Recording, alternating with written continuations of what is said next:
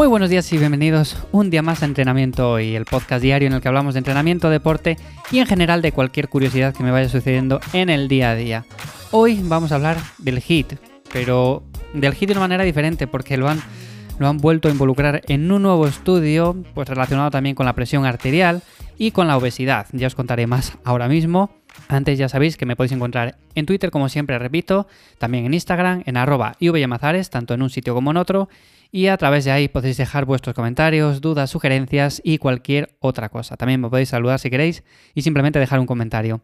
Como digo, bueno, antes de nada, lo que quería comentar que si no me olvido y si no, no lo comento. He intentado abrirme de nuevo Facebook, yo llevaba muchos años eh, sin usar Facebook porque me cerré la cuenta quizás hace ya más de 5 o 6 años.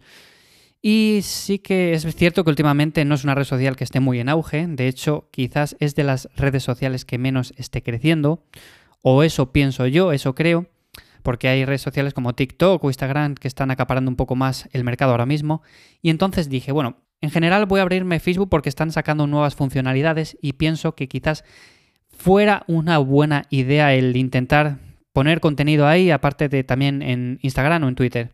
Y el caso que me ha sucedido algo muy curioso, y es que mientras estaba abriéndome la cuenta y demás, ya estaba metiendo el nombre, ya estaba metiendo los datos. El caso que creo la cuenta y al poco rato me llega un mensaje de Facebook que me han inhabilitado la cuenta principalmente porque piensan que no soy yo el que se está abriendo la cuenta, o sea que es que yo soy otra persona haciéndose pasar por mí mismo. Vamos, que soy una persona que no soy yo. Creo que, entendéis básicamente lo que quiero decir. Entonces, nada, me he puesto en contacto con ellos, les he escrito un mensaje acerca de que sí, que soy yo la persona que se está abriendo eh, esa cuenta en Facebook, que también tengo Instagram, que tengo Twitter, que miren todo lo que quieran, que me pregunten lo que sea, que me pidan cualquier documento. Y en general, pues de momento no me la han habilitado y creo sinceramente que al final lo he dado una vuelta y no me lo voy a abrir Facebook porque realmente me está poniendo más problemas que otra cosa y al final voy a echar un tiempo que no tengo y que prefiero dedicar a subir cada día este episodio y a subir más contenido en esas otras redes. Así que simplemente eso, una curiosidad. Yo no sé por qué Facebook últimamente qué está haciendo, que no sé si a, vosotros o a alguna persona conocida le ha pasado lo mismo, pero a mí desde luego me ha chocado que me hayan inhabilitado la cuenta porque realmente incluso no había metido todavía casi ningún dato. Pues bueno, me han inhabilitado la cuenta porque dicen que no soy yo, y así que de momento Facebook no tengo y no creo que tenga. Lo que es que sí que tengo en mente otras cosas que próximamente posiblemente os comente. Pero bueno, el caso, que eso es otro tema, al final me voy por las ramas y lo que quería comentar hoy es un tema relacionado con el HIT y los efectos sobre la presión arterial. Y es que vamos a ver, está claro que hacer ejercicio es sano, está claro que hacer deporte, todo lo que sea, pues es bueno. Pero es que han hecho un nuevo estudio, han realizado un estudio con personas y en este caso son personas que padecen sobrepeso y las han hecho hacer pues un entrenamiento tipo HIT. ¿Dónde está el principal problema en esto? Bueno, si me seguís ya en diferentes episodios que he subido en los otros podcasts, sabréis que el entrenamiento HIT quizás, quizás no sea la mejor opción de cara a mejorar la salud en una persona que padece cierto sobrepeso. Son entrenamientos muy intensos, son personas que no han hecho mucho deporte a lo largo de su vida y entonces puede que quizás, y solo quizás, les repercuta de manera negativa en las articulaciones, en los tendones, pues por el peso básicamente que están cargando durante todo el día encima de ellos mismos, por su propio peso corporal.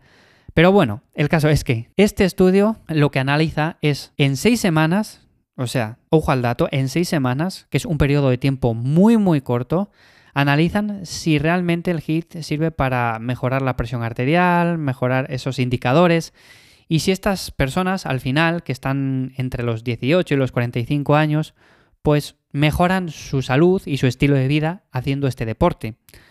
Lo que hacen son tres sesiones a la semana durante seis semanas. Eso es el estudio en general. O sea que ahí ya vemos un problema, pero de base. Lo primero, es un entrenamiento que no es ni conveniente para esas personas, no está adaptado y encima, en seis semanas, evidentemente, pues pocos resultados se van a ver. Como comprenderéis, eh, no da tiempo a analizar mucho y en general no sabemos los resultados que podrían ser a largo plazo.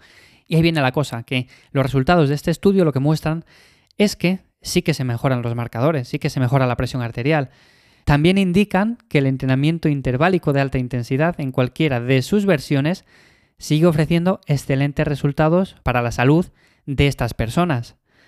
Pero claro, ahí viene la cuestión. ¿realmente es un entrenamiento que merece la pena hacer a una persona que nunca ha hecho deporte o ha practicado muy muy poco deporte a lo largo de su vida y tiene un sobrepeso más que evidente? Bajo mi punto de vista realmente no, son personas que deberían centrarse quizás en entrenamiento de fuerza, pero con cargas muy moderadas, empezar a hacer un entrenamiento un poco más, quizás con su propio peso corporal también sea idóneo, pero un entrenamiento HIT en seis semanas, claro que va a mejorar los marcadores, pero lo va a mejorar también el hacer cualquier actividad física. Recordemos que son personas que no han practicado mucho deporte entonces, incluso salir a dar un paseo una hora durante todos los días, en seis semanas les va a mejorar esos marcadores. Y el caso es que al final con todo esto, personas que estén en esa misma situación van a ver el HIT o van a ver esta alternativa como una opción válida y posiblemente cuando lleven no seis semanas, sino 10 semanas, 12 semanas, van a empezar con ciertos dolores en las rodillas, ciertos dolores en las articulaciones, y es normal, es normal que pase todo esto porque no son cuerpos que están acostumbrados a hacer ese tipo de entrenamiento. Pero es que incluso yo mismo, aunque entreno fuerza y entrenamiento que es bastante intenso, no estoy acostumbrado tampoco a hacer hit como tal, a salir a correr, a hacer sprints o ponerme en una bicicleta de spinning a hacer eh, sprints tampoco. Es que no estoy acostumbrado a eso. Y con todo esto lo que quiero dejar claro es que por supuesto que mejoran los marcadores el hacer este ejercicio, pero lo mejoraría andar un poco, salir en bicicleta o simplemente moverse en el día a día más. Entonces, como digo, no es un estudio para nada relevante y no es un estudio del que debamos sacar conclusiones, porque en realidad son seis semanas que no dan para nada, como digo.